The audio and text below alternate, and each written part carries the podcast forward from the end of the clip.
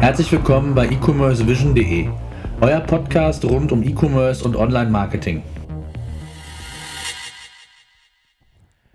Dieser Podcast ist powered by PageRangers.com, eurem neuen Anbieter für SEO-Analysen.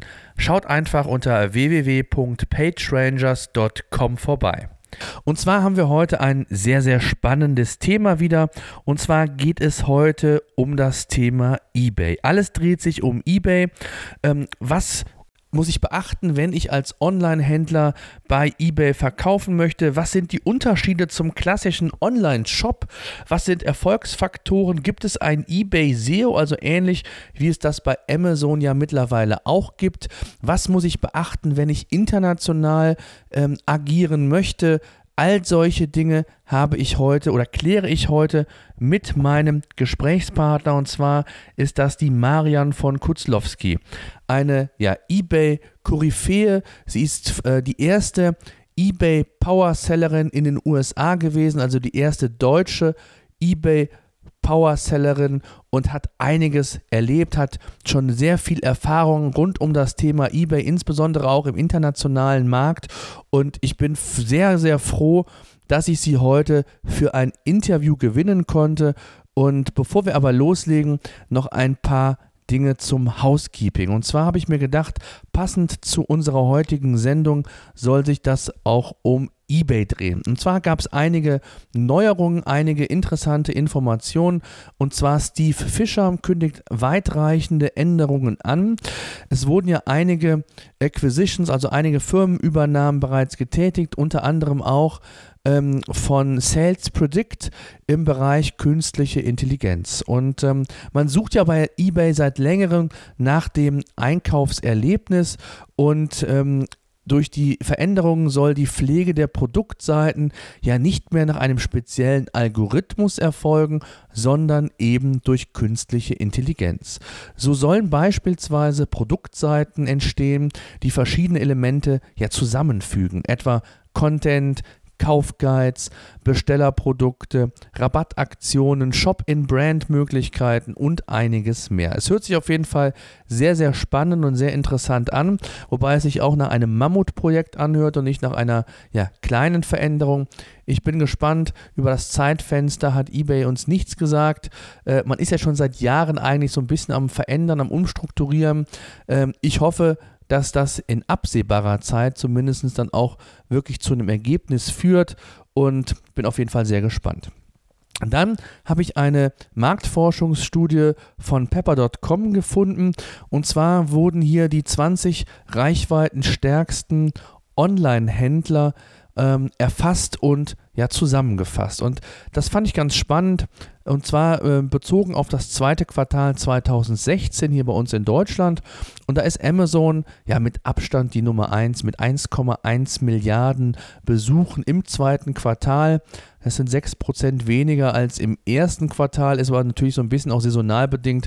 Also das soll uns jetzt erstmal gar nicht ähm, stören und soll uns gar nicht tangieren. Ich möchte euch einfach nur zeigen, ähm, wieso die anderen äh, Online-Shops im Vergleich zu Amazon und zu eBay stehen. Denn eBay ist an Nummer 2 mit 700 Millionen Besuchen. Äh, hier knapp 4% weniger als im Vorquartal. Aber das muss man sich nochmal auf der Zunge zergehen lassen. 700 Millionen, 1,1 Milliarden. Auf Position 3 ist eBay Kleinanzeigen mit knapp 300 Millionen. Und dann kommt erstmal lange nichts. Und an Position 4 kommt dann ja der erste deutsche Online-Händler otto.de. 88 Millionen. Auf Platz 5 Mediamarkt mit 49 Millionen. Knapp dahinter Zalando mit ja, knapp 600.000 weniger, also 48,5 Millionen. Dahinter dann auf Platz 7 Thomann mit 46 Millionen. Ikea mit 36 Millionen. Lidl 34 Millionen und Konrad, um die Top 10 einfach vollständig zu machen, mit 32 Millionen. Das zeigt auch nochmal, ja, diese ungemeine Power, diese ungemeine Reichweite, die Amazon, aber auch eBay hat. Und eBay ist oftmals auch in der Diskussion mit, mit verschiedenen Händlern, zumindest gefühlt, unter dem Radar gewesen. Ähm, das hat natürlich viele Gründe, eben weil man sich auch halt bei eBay weiterentwickelt hat. Früher war es ja so der reine Flohmarkt, ne, wo Gebrauchtteile verkauft wurden. Das ist ja mittlerweile längst nicht mehr so, sondern ich glaube, knapp 70, 80 Prozent der dort bei eBay ähm, verkauften Waren sind Neuwaren mittlerweile. Und äh, von daher finde ich es umso spannender und interessanter, das von einem ja, eBay-Profi mal direkt auch nochmal zu erfahren, wie sich eBay eigentlich in den letzten Jahren konkret verändert hat, ähm, was man auch als Online-Händler beachten muss. Es gibt ja verschiedene ähm, ja, Erfolgsfaktoren und ähm, herausgekommen ist ein wirklich sehr, sehr spannendes und interessantes Interview. Es wird vielleicht sogar auch irgendwann nochmal einen zweiten Teil geben, weil man gar nicht alles in 45 Minuten besprechen kann. Ich wünsche auf jeden Fall viel Spaß mit dem Interview.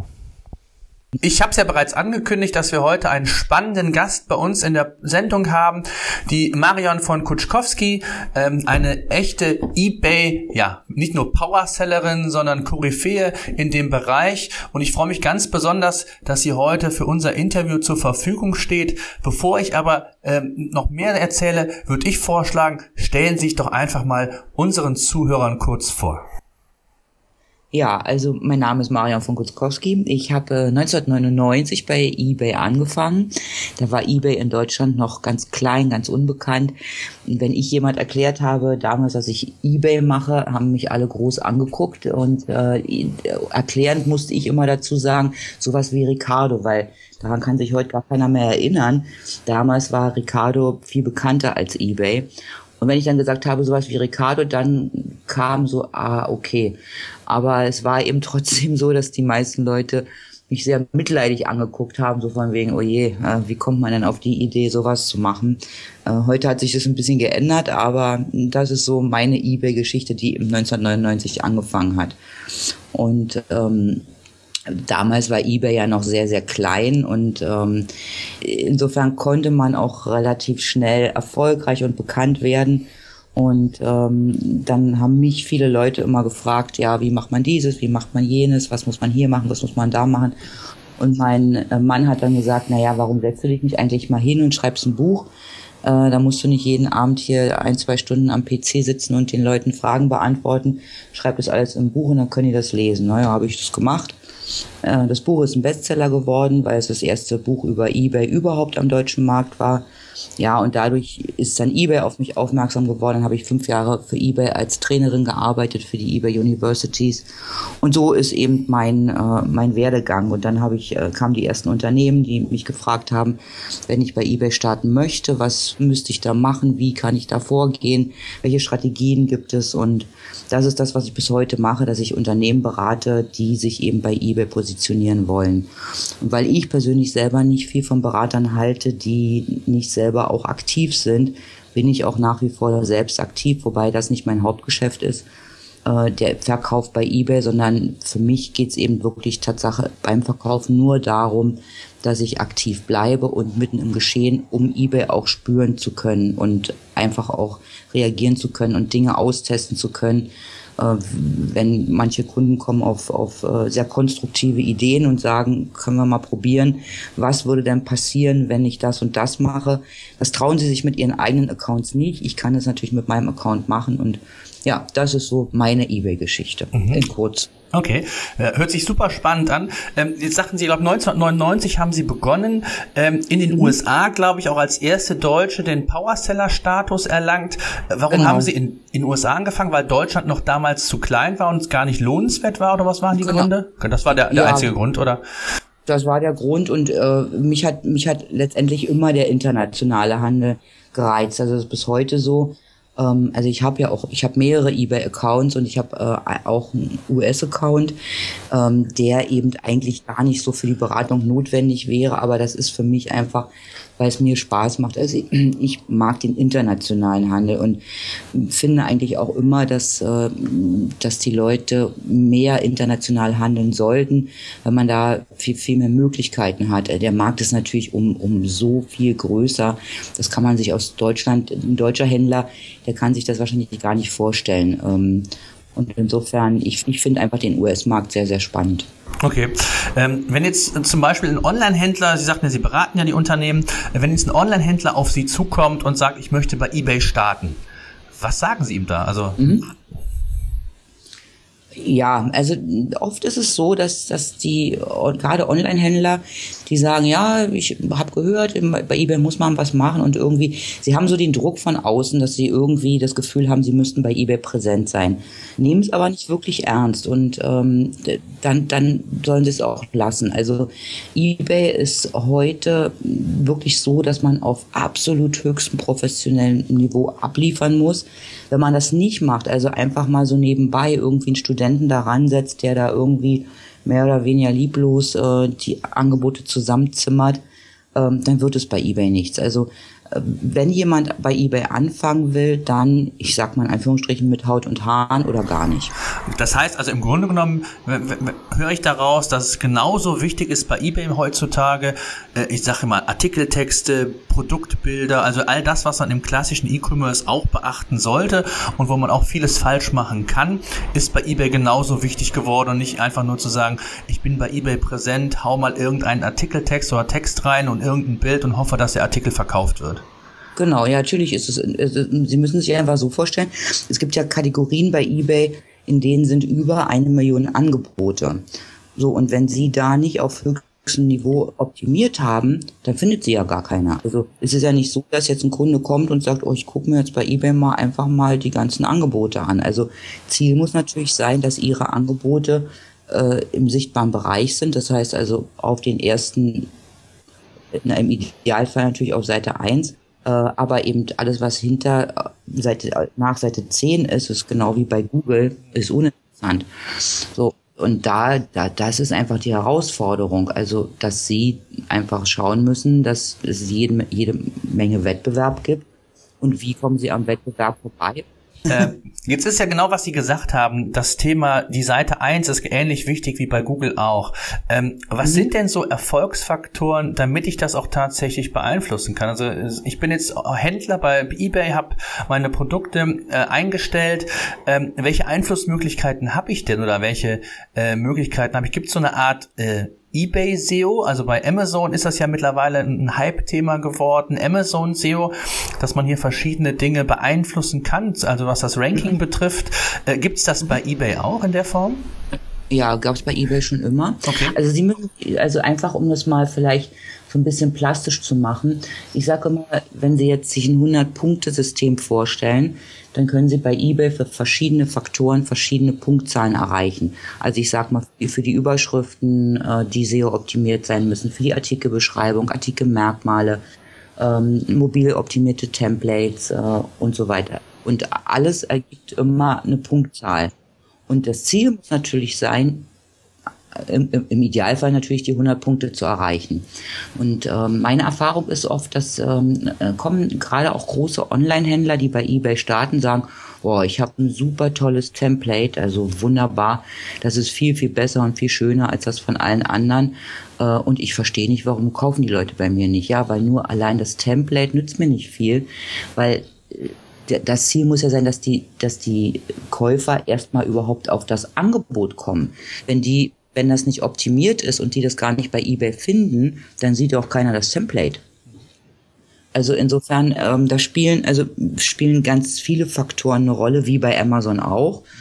Ähm, und man muss eben diesen ganzen Strauß bedienen können und muss eben so viele Punkte wie möglich einsammeln. Mhm. Schaffe ich das denn auch, weil Sie sagten ja auch ein Template, was mobil optimiert ist, ähm, bietet mir Google, äh, Google sei schon, bietet mir eBay ähm, dieses Template an? Muss ich da über en entsprechende Tool-Anbieter äh, mir diese Tools einkaufen am geschicktesten oder ähm, wie mache ich das am, von der Herangehensweise her? Ja gut, also Sie können natürlich, ähm, also wenn wir jetzt, Sie können natürlich auch einen Artikel ganz normal über eBay einstellen, ähm, der jetzt dann nicht, nicht, nicht besonders, also grafisch nicht besonders schön oder gelungen ist. Ähm, also die privaten Anbieter, Verkäufer, die haben ja alle keine mobil optimierten Templates in dem Sinne, wie wir beide jetzt wahrscheinlich im Kopf haben ähm, sondern schreiben eben ganz einfach, äh, hiermit biete ich Ihnen, weiß ich nicht, ein paar Schuhe an oder irgendwas, also was Sie eben in Ihrem Schrank gefunden haben. Ähm, davon reden wir jetzt aber nicht. Wenn wir, wenn wir von mobil optimierten Templates reden für äh, professionelle Verkäufer, dann sind das natürlich Templates, die eBay nicht zur Verfügung stellt. Die muss man dann Tatsache einkaufen. Ja, es gibt verschiedene Anbieter. Ähm, da wäre für mich einfach immer wichtig, äh, auch, auch zu prüfen, ob die Tatsache auch mobil optimiert sind, weil ich habe ähm, in der Vergangenheit oft gesehen, dass es Anbieter gibt, die sagen, ja, meine Templates sind mobil optimiert, ähm, aber die eigenen sind nicht mal mobil optimiert. Also das heißt, ähm, da, das wäre wär natürlich der erste Weg, dass ich, wenn ich sage, ich kann mobil optimierte Templates anbieten, dass natürlich meine eigenen Templates auch mobil optimiert sind.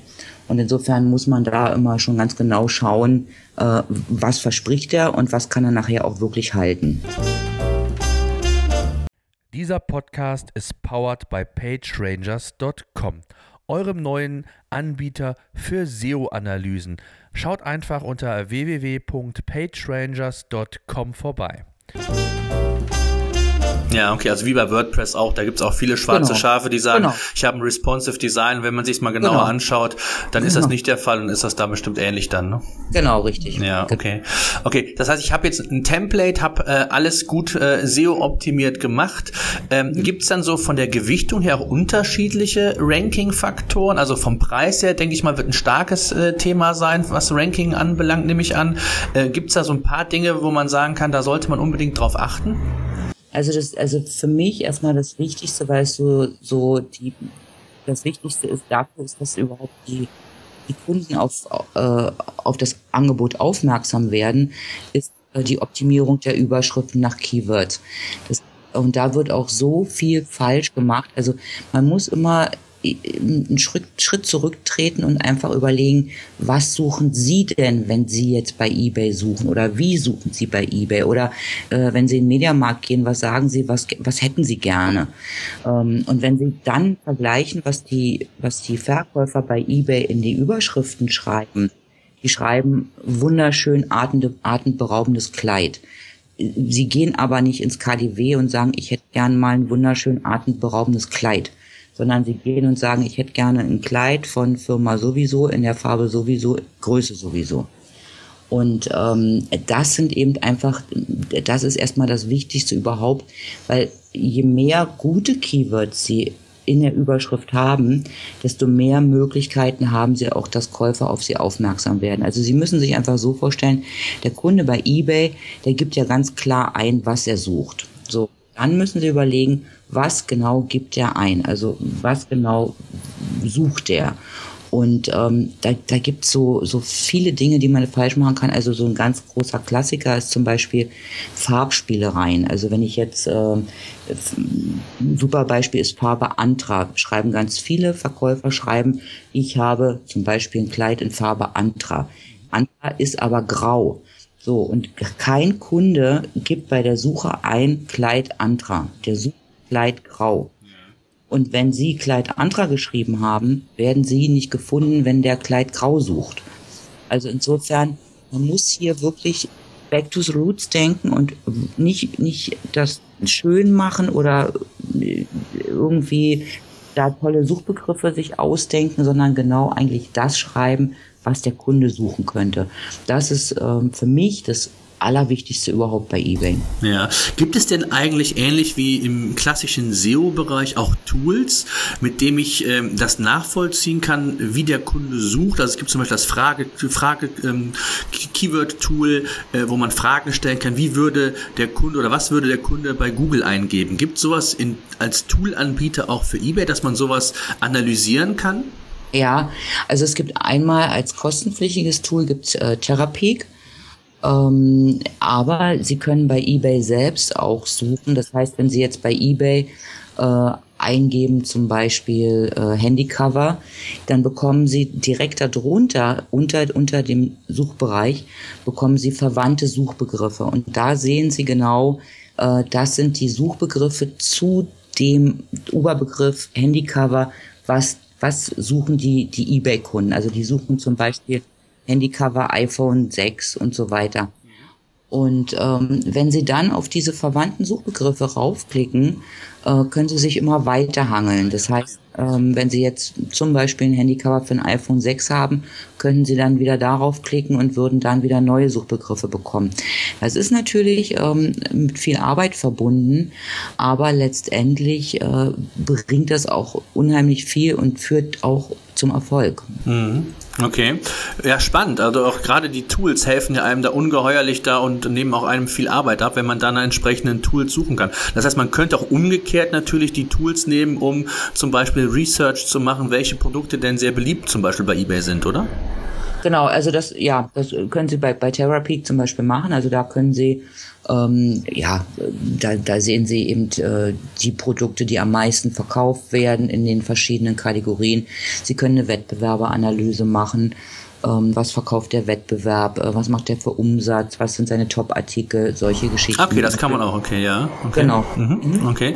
Ähm, kann man denn auch mit diesem Tool dann, wenn wir schon mal bei den Tools sind, können wir das vielleicht auch noch gerade ähm, klären, ähm, quasi die Verwaltung meiner eBay-Verkäufe regeln oder brauche ich dafür nochmal unter Umständen ein anderes Tool? Nee, das ist wieder was ganz anderes. Okay. Also ähm, Therapie wäre jetzt ein reines Analysetool. Mhm. Ähm, für die Verwaltung der Verkäufe gibt's auch verschiedene Tools. Also ich sage jetzt mal, die bekanntesten sind natürlich Afterbuy, ist eine eBay-Tochter. Ähm, ja, äh, Plenty Markets, äh, Dream Robot, äh, For Sellers. Ähm, natürlich den eBay eigenen Verkaufsmanager. Ähm, es gibt äh, also un unendlich viele Tools. Da muss man für sich dann einfach entscheiden, welches Tool brauche ich. Also ähm, die sind teilweise sehr, sehr, sehr mächtig. Ähm, und äh, können natürlich auch jemanden, der jetzt nicht so eine Affinität zu Tools hat, schnell mal erschlagen. Dass er okay, äh, ich kann jetzt hier gar nicht ohne, ohne eine Schulung irgendwie anfangen, mit so einem Tool zu arbeiten, ähm, weil die eben so mächtig sind und so viele Möglichkeiten haben, auch im Multichannel-Bereich. Sie können äh, Amazon mit abwickeln, sie können Online-Shops mit abwickeln, sie können Yatego, Hood und wie, wie sie alle heißen, damit rein, reinfließen lassen. Ähm, das braucht man vielleicht nicht immer. Insofern ist mein Rat einfach zu gucken, okay, äh, gucken sich einfach jedes Tool an, welches Tool wäre für Sie das Richtige, was brauchen Sie wirklich und ähm, entscheiden sich dann für das Tool, wo Sie das Gefühl haben, okay, damit kann ich gut arbeiten und da habe ich auch Lust zu. Ja, jetzt habe ich heute durch Zufall einen Artikel gelesen, ich weiß nicht, ob Sie da auch ähm, in Kenntnis drüber sind. Es gab ja mal ein, oder ein Projekt äh, München-Gladbach. Da ja, genau. hat äh, eBay in Zusammenarbeit, glaube ich, mit der Stadt oder Wirtschaftsförderung München-Gladbach ähm, ein Projekt auf die Beine gestellt, wo man ja in einem Art Pilotprojekt, ich glaube über sechs oder sieben Monate, äh, versuchen wollte, den Einzelhandel quasi an eBay heranzuführen oder an den E-Commerce mhm. letztendlich heranzuführen. Äh, haben Sie da irgendwelche näheren Informationen? Also auch da, sage ich mal, hat eBay ja explizit natürlich unterstützt und geholfen. Da gab es auch eine eigene Startseite auf ebay.de, glaube ich. Ähm, das ist, glaube ich, ja, ich glaube, für, für die Verhältnisse, die, die da getestet haben, ganz erfolgreich gewesen. Ich glaube, knapp 80 oder 90.000 Produkte sind in dem Zeitraum verkauft worden. Ähm, ja, mhm. umgerechnet im Umsatz waren es, glaube ich, brutto 3,2 Millionen. Ähm, ist ja ein Ansatz. Ähm, haben Sie da irgendwelche Informationen drüber, zufällig? Fällt mir nur gerade ja, auf. Also sagen wir so, also ich, ich, finde, es ist ein sehr charmantes Projekt. Ähm, ja, ja, man muss sich einfach überlegen, was, was will der, was will der Händler erreichen. Ähm, kann er nicht von, kann er nicht selbst auch zu eBay gehen und äh, selbst bei eBay aktiv werden? Braucht er jemand, der ihn an die Hand nimmt? Ähm, muss er sich da im Verbund mit Mönchengladbach oder mit wem auch immer ähm, zusammentun? Ähm, das Projekt ist charmant, ähm, aber es ist eben eins der kleineren Projekte, die jetzt eBay nicht verändern werden und für den normalen Händler auch keinen, ja, wirklichen Mehrwert hat, ne? Keine Bedeutung haben. Mhm. Ja. Ja, ja, nee, also ich habe es heute durch Zufall gelesen, dass es beendet wurde mhm. und es gab so ein kleines Resümee, ich glaube, für, die, für den einen oder anderen Einzelhändler ist mit Sicherheit insofern, wie Sie sagten, charmant, mal überhaupt mit Berührungspunkte mit eBay und E-Commerce zu bekommen. Auf der anderen Seite, glaube ich, äh, so richtig skalierbar ist es dann auch für eBay nicht und äh, da muss man, da müssen dann, glaube ich, andere Hebel wirken. Ne?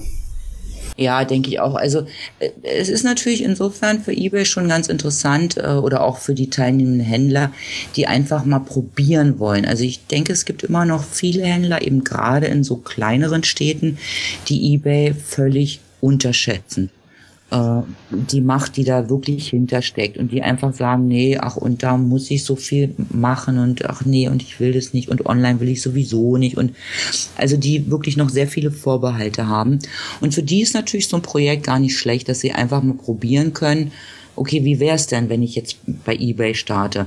Habe ich da mehr Verkäufe? Habe ich, was habe ich für Arbeit? Ähm, nehme ich mir selber Kunden weg oder also einfach mal so zum Test auch für die Händler ist so ein Projekt schon eigentlich eine ganz schöne Sache. Aber wie gesagt, es ist so, im, im ganzen eBay-Zirkus geht das so ein bisschen unter natürlich.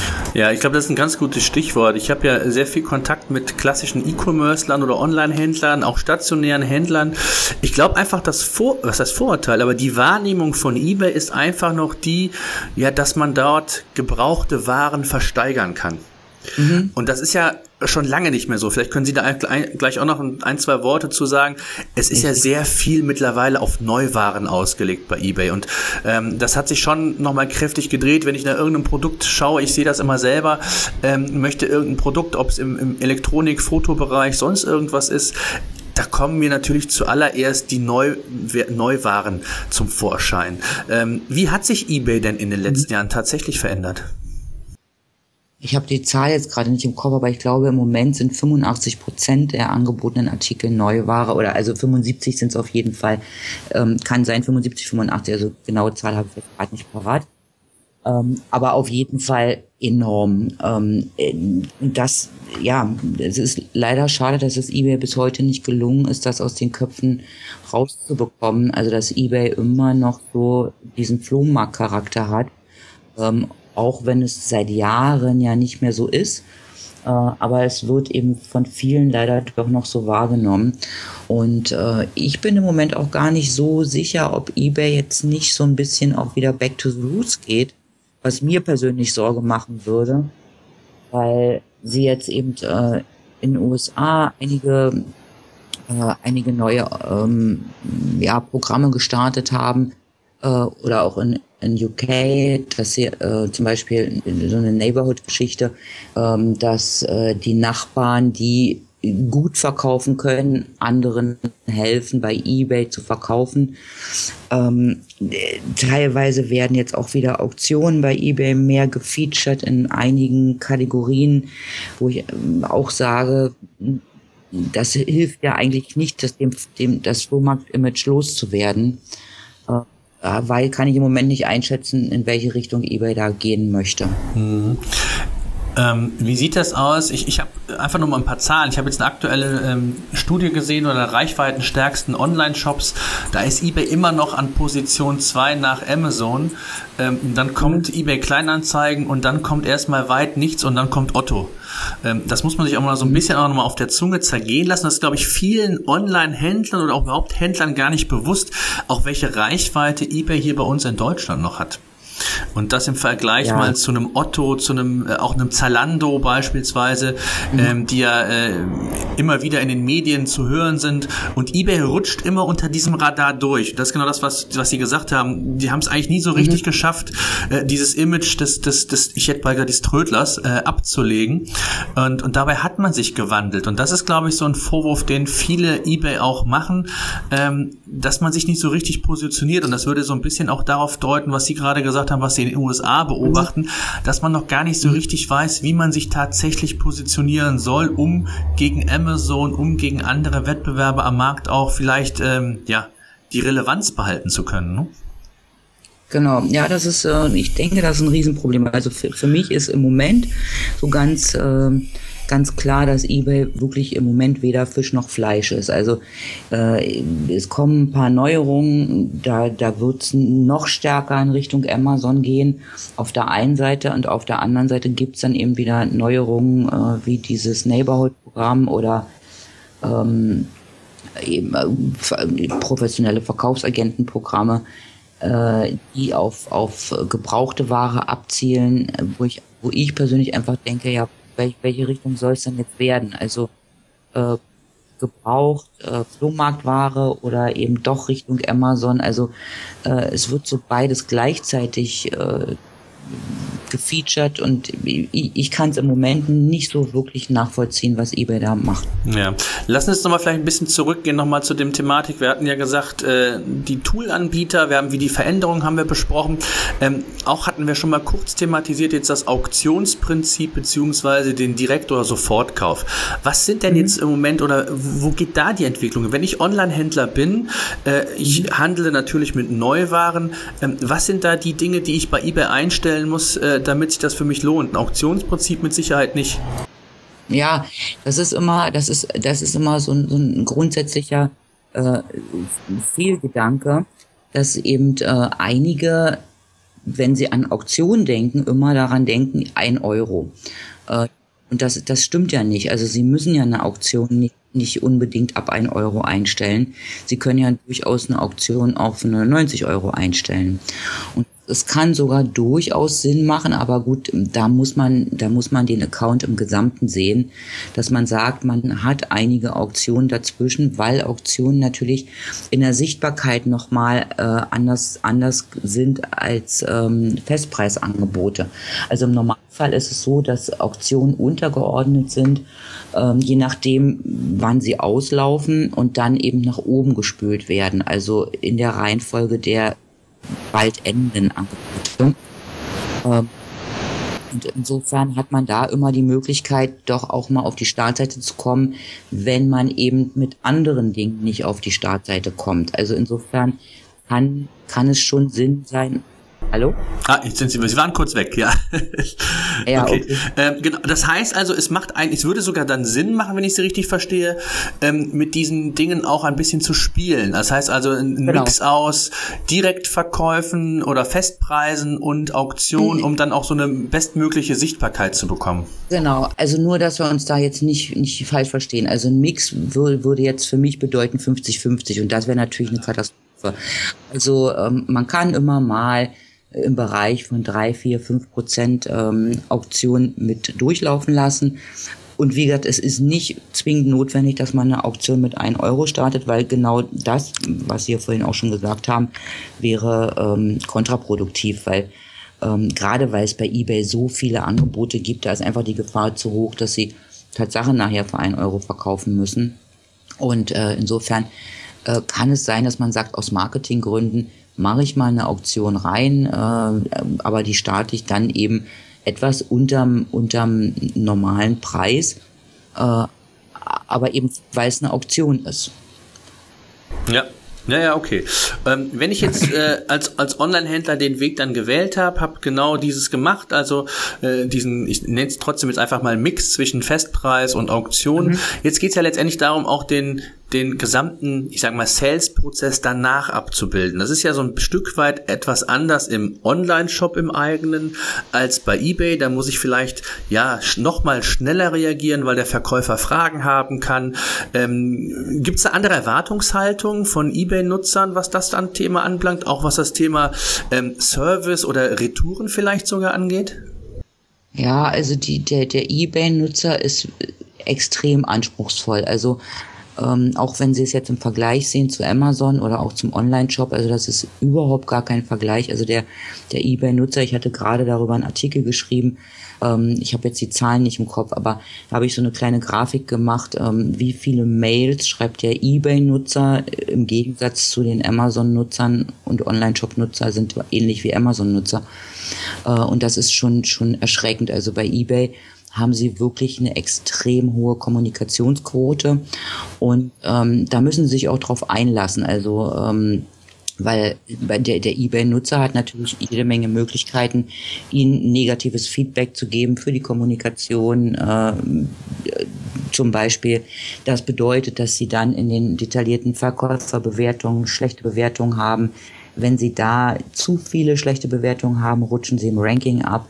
Ähm, also insofern muss man sich auf solche ja, Kommunikations wütigen Käufer einlassen. Ja, ich glaube, das ist auch ein ganz wichtiger Punkt in der Planung der Ressourcen, wenn man da den ja. Schritt wagen will, dass man da nicht überrollt wird und äh, nachher dann äh, zu viele negative Bewertungen auf dem eigenen Konto hat, was ja eben genau kontraproduktiv wäre, was das Ranking anbelangt und die Sichtbarkeit auch für spätere Produkte, ist das, glaube ich, ein ganz wichtiger Punkt, den man auf jeden Fall berücksichtigen sollte. Ne? Ja, auf jeden Fall. Wie kann man sich oder welche Chancen gibt es? Das ist, glaube ich, eine ganz spannende Geschichte. Ich habe letztens mit einem Händler gesprochen, der den Weg äh, in, zu eBay gesucht hat, nicht so ganz glücklich war bislang, aber äh, immer wieder sagte, wie kann man sich denn vom Wettbewerber differenzieren? Gibt es da irgendwie einen Tipp?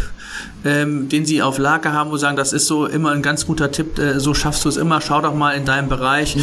Ähm, Gibt es da irgendwas oder ist es ausschließlich dann auch diese Faktoren, die wir besprochen haben, was das genau. Ranking angeht, genau. dass man da seine Hausaufgaben machen muss, damit man genau. sich gar nicht äh, differenzieren muss, sondern damit man ganz oben steht? genau, also den ultimativen Tipp, den gibt's nicht, den kann es bei eBay auch gar nicht geben. Ähm, es ist Tatsache, das, was ich vorhin gesagt habe, ähm, dieses 100-Punkte-System und je mehr Punkte sie haben, desto mehr äh, können sie am Wettbewerb vorbeiziehen. Ähm, es würde auch jetzt, es würde auch keinen Sinn machen, wenn ich jetzt sage, es gibt einen Tipp, der hätte dann vielleicht zehn Punkte und dann fehlen die anderen 50. Also sie müssen bei eBay, es ist immer ein Zusammenspiel von sehr, sehr vielen Faktoren und wenn sie die nicht alle bis zum Optimum ausgereizt haben, äh, werden sie auch keine Chance haben, ganz nach oben zu kommen. Jetzt ist ja die Frage auch bei diesen ganzen Tools, ich, ich, ich kenne es noch von, von Google Shopping beispielsweise, da gab es auch im Feed von Google Shopping, äh, konnte man einiges verändern oder einiges optimieren und besser in der Relevanz sein. Bei Google ähm, gibt es sowas bei, bei eBay auch, dass man sagt, äh, wenn die Toolanbieter, die werden ja sicherlich so die, die Basics an Informationen, die man dem Nutzer entsprechend oder die Informationen, die man bei eBay publizieren sollte, werden die ja standardmäßig integriert haben, sodass man da so ein gewisses Schema zumindest mal bekommt. Äh, was die nee. Tools natürlich nicht bieten, sind inhaltliche Dinge wie Keywords so, und solche okay. Geschichten. Genau. Ne? Ja, okay. Äh, aber dass man zum Beispiel Varianten, Farben, all das, was man so standardmäßig angeben genau. sollte, ähm, das ist mit Sicherheit ja in den Tools gegeben und das Feintuning ist dann, ich hätte jetzt mal gesagt, das, was der, der Mensch dann zu leisten hat, äh, zu analysieren, genau. zu schauen und zu gucken, ähm, was wird gesucht, wo ist der Bedarf, wo ist die Nachfrage, Nachfrage äh, und das wird dann entsprechend über, ich, ich würde jetzt einfach mal übers Feintuning geregelt, oder? So kann man sich das, glaube ich, vorstellen. Genau, richtig. Mhm. Okay. Ja. Und ähm, gibt es denn jetzt ähm, gerade, äh, wir hatten, Sie hatten ja dieses ähm, ganz zu Anfang das Tool genannt, wo man auch die Analysen mitfahren kann. Ähm, ja, gibt es da auch äh, Möglichkeiten, ähm, historische Daten zu verwenden oder ich sag mal, sich Prognosen erstellen zu lassen? Was sind Trends, die aufkommen könnten? Also, also gibt es ja ähm, Tools, die ja in die Richtung zumindest mal denken, wie gut die dann auch sind von der Qualität, sei mal dahingestellt, aber gibt es da auch Möglichkeiten? Ja, also äh, Prognosen sind ja immer relativ schwierig, auch, auch bei eBay und ähm, Trends sind auch schwierig. Also sie haben bei, bei Therapik natürlich die Möglichkeit, auch rückwärts zu gehen, aber äh, die würde ich persönlich nicht nutzen, weil eBay ist ein extrem dynamischer Marktplatz und das, was vor zwei Monaten bei eBay gegeben war, muss heute nicht, nicht gegeben sein. Also insofern, gerade wenn man zurückgeht und sagt, auch naja, vor zwei Monaten ähm, sah das so und so aus, äh, dann mache ich das, stelle ich es mal entsprechend ein, ähm, dann kann es total nach hinten losgehen, weil es heute eben völlig anders ist. Also eBay ist irre dynamisch, also sehr, sehr viel dynamischer als Amazon. Und äh, da muss man sich drauf einstellen. Deswegen ist für eBay immer der Ist-Zustand wichtig. Also nicht, was war, was wird sein, sondern was ist jetzt. Ja, und ähm, muss man sich irgendwie ähm, international oder länderübergreifend anders orientieren? Also gelten da andere Spielregeln, die man ja. beachten muss? Und, und ja. wenn ja, wie kann ich das überhaupt beachten, wenn ich, ich sag mal, in weltweit, wie viele Ländern auch immer äh, E-Commerce betreiben möchte? Jetzt bei dem Projekt München-Gladbach habe ich eine Erinnerung, sind die ähm, Produkte in 84 verschiedene Länder verkauft worden. Mhm. Ähm, wie gehe ich da so ran? Worauf muss ich da achten? Was sind so die wichtigsten äh, Basics, die ich da wissen sollte als Online-Händler? Ja. Gut, da, da muss man natürlich natürlich unterscheiden. Also äh, Mönchengladbach 84 Länder, da sind sicherlich auch Länder bei, in die mal ein Artikel verschickt wurde. Also dann in dem Moment ist der auf der Liste. Bei eBay unterscheidet man grundsätzlich ähm, zum weltweiten Versand und zum Angebot direkt auf den Marktplätzen. Das heißt, ich habe natürlich die Möglichkeit zu sagen, ähm, ich, ich stelle jetzt hier in Deutschland ähm, ein Handycover ein und sage, ich biete den weltweiten Versand. So und dann kann ich eben warten, dass vielleicht jemand aus Australien oder äh, aus Amerika oder sonst wo kommt und sagt, ich möchte genau dieses Handycover. Die Chance ist relativ gering, weil die natürlich alle eigene Marktplätze haben und auf ihren eigenen Marktplätzen suchen und da werden natürlich die deutschen Angebote nicht eingeblendet. Also nur dann, wenn wenn es jetzt, also im Sammlerbereich, da, da ist es nochmal eine andere Geschichte. Wenn es jetzt äh, weltweit von einem Artikel nur 10, 15 Stück gibt, ähm, dann suchen die Leute, die den Artikel suchen, auch schon mal in einer erweiterten Suche und suchen eben Tatsache weltweit.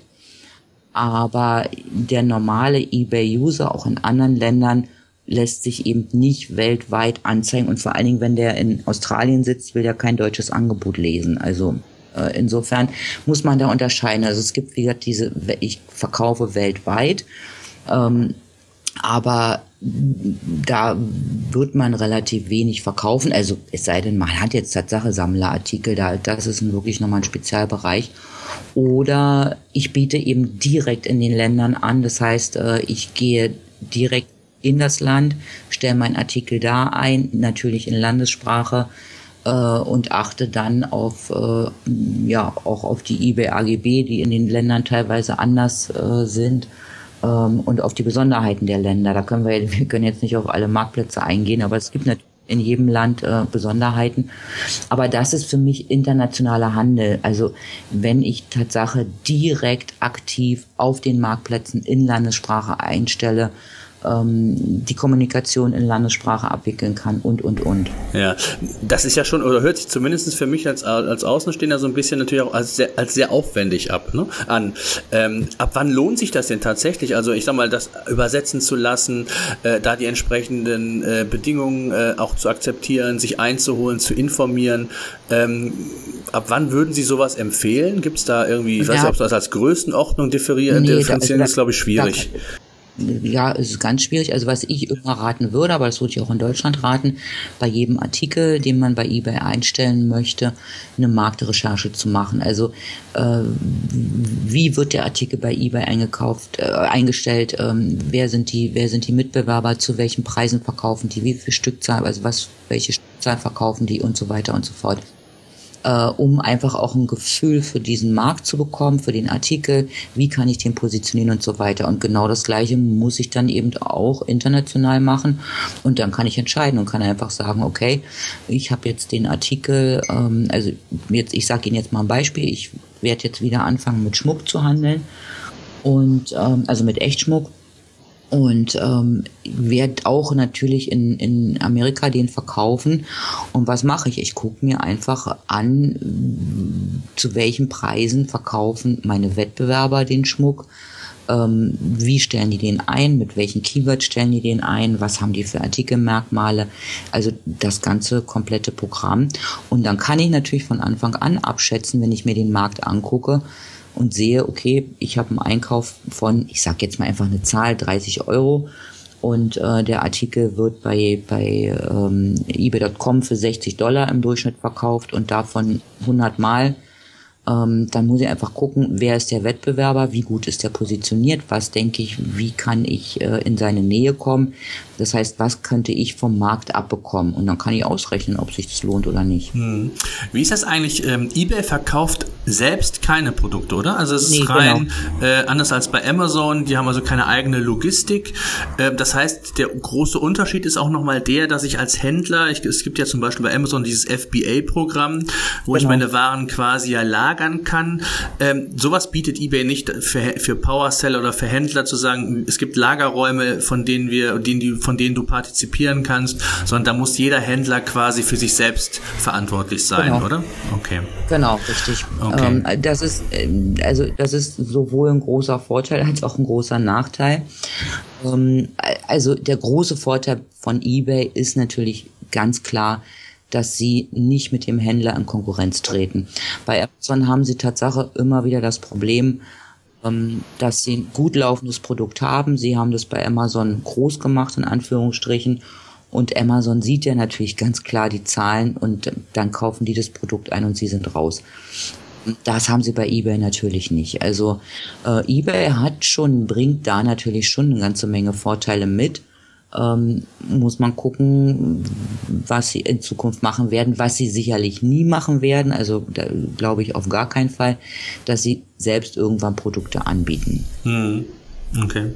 Wie ist das eigentlich? Ähm Gibt es in Deutschland Konkurrenz zu eBay? Hood.de fällt mir ein, äh, glaube ich, als zweitgrößtes, aber ja, ist das ja. relevant? Nee, oder? Nein, Nein, also, also ich sag immer, wenn ich bei, bei Hood oder bei sonst irgendwem, wie sie alle heißen, einstellen, dann kann ich auch irgendwie in meinen Keller äh, ein Tapet bestellen und, und warten, dass da mal jemand vorbeikommt. Also ähm, ich kenne niemanden, der irgendwie wirklich nennenswert, also klar, es gibt immer mal welche, die verlaufen sich dahin, aber nennenswerte Umsätze, die jetzt mit eBay oder Amazon vergleichbar war, wären, nein. Also nicht, nicht im Ansatz. Also ähm, da sind wir ganz, ganz weit weg von. Aber wir haben natürlich eben, wie gesagt, also eBay, Amazon und den eigenen Online-Shop, klar. Klar.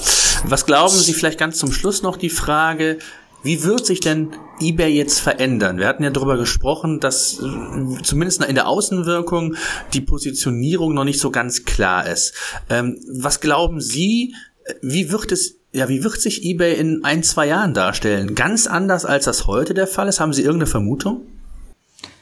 Ja, also eBay treibt ja jetzt so ein bisschen dieses Kataloglisting nach vorne, also dass, ähm, dass es eben schon so in Richtung zweites Amazon geht. Also ähm, das soll das Kauferlebnis stärken, ähm, dass eben ja der, der, der, der Käufer eben über die ER-Nummer die Produkte findet, ähm, wobei ich jetzt immer im Moment noch, also ich habe zum Beispiel noch nie in meinem ganzen Leben nicht ein Produkt über die ER-Nummer gesucht. Nee, also für mich, ich, ich weiß im Moment nicht, wo, wo es hingeht. Also ich fand eigentlich eBay so, wie es jetzt vor ein, zwei Jahren war, ganz gut. Da hatten sie irgendwie äh, sich schon relativ viel umgestellt aus den letzten Jahren, sind sehr viel professioneller geworden und waren an so einem Punkt, wo ich dachte, ja, das, das funktioniert, also das, das ist gut. Aber jetzt bauen sie wieder um und ähm, ja, wollen eben wieder mehr in Richtung Amazon gehen und ähm, auf der einen Seite schon, auf der anderen Seite sagen sie eben, ja, wichtig ist gar nicht so der schnelle Versand, das, das ist bei eBay, spielt bei eBay gar nicht so primär eine Rolle. Ähm, das spielt natürlich schon eine ganz starke Rolle. Also äh, für, für, für viele Kunden ist der schnelle Versand ganz, ganz wichtig. eBay das nicht. Also auf der einen Seite wollen sie so sein wie Amazon und auf der anderen Seite sehen sie aber nicht, Warum ist Amazon eigentlich so erfolgreich? Da ist zum Beispiel der schnelle Versand ganz klar ein Kriterium. Also sagen wir mal so, ähm, ich mache mir so ein bisschen Sorgen. Hm.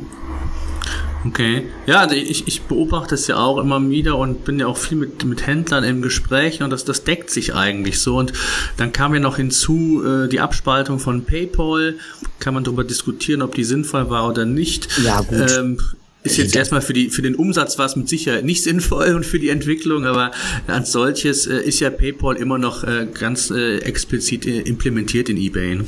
Ja, natürlich, aber das war, also da, das war wirklich eine Frage der Zeit, also dass das kommen würde, das musste jedem klar sein. Also das musste einfach PayPal musste raus aus aus der eBay-Geschichte, um weiter wachsen zu können. Also das ist, ähm, das, das fand ich jetzt nicht so, ja, nicht so überraschend. Also mich hat es überrascht, dass es so lange gedauert hat, sagen wir mal so. Also es war klar, dass es kommen muss und ähm, letztendlich darf man ja nicht vergessen, eBay ist ohne PayPal groß geworden.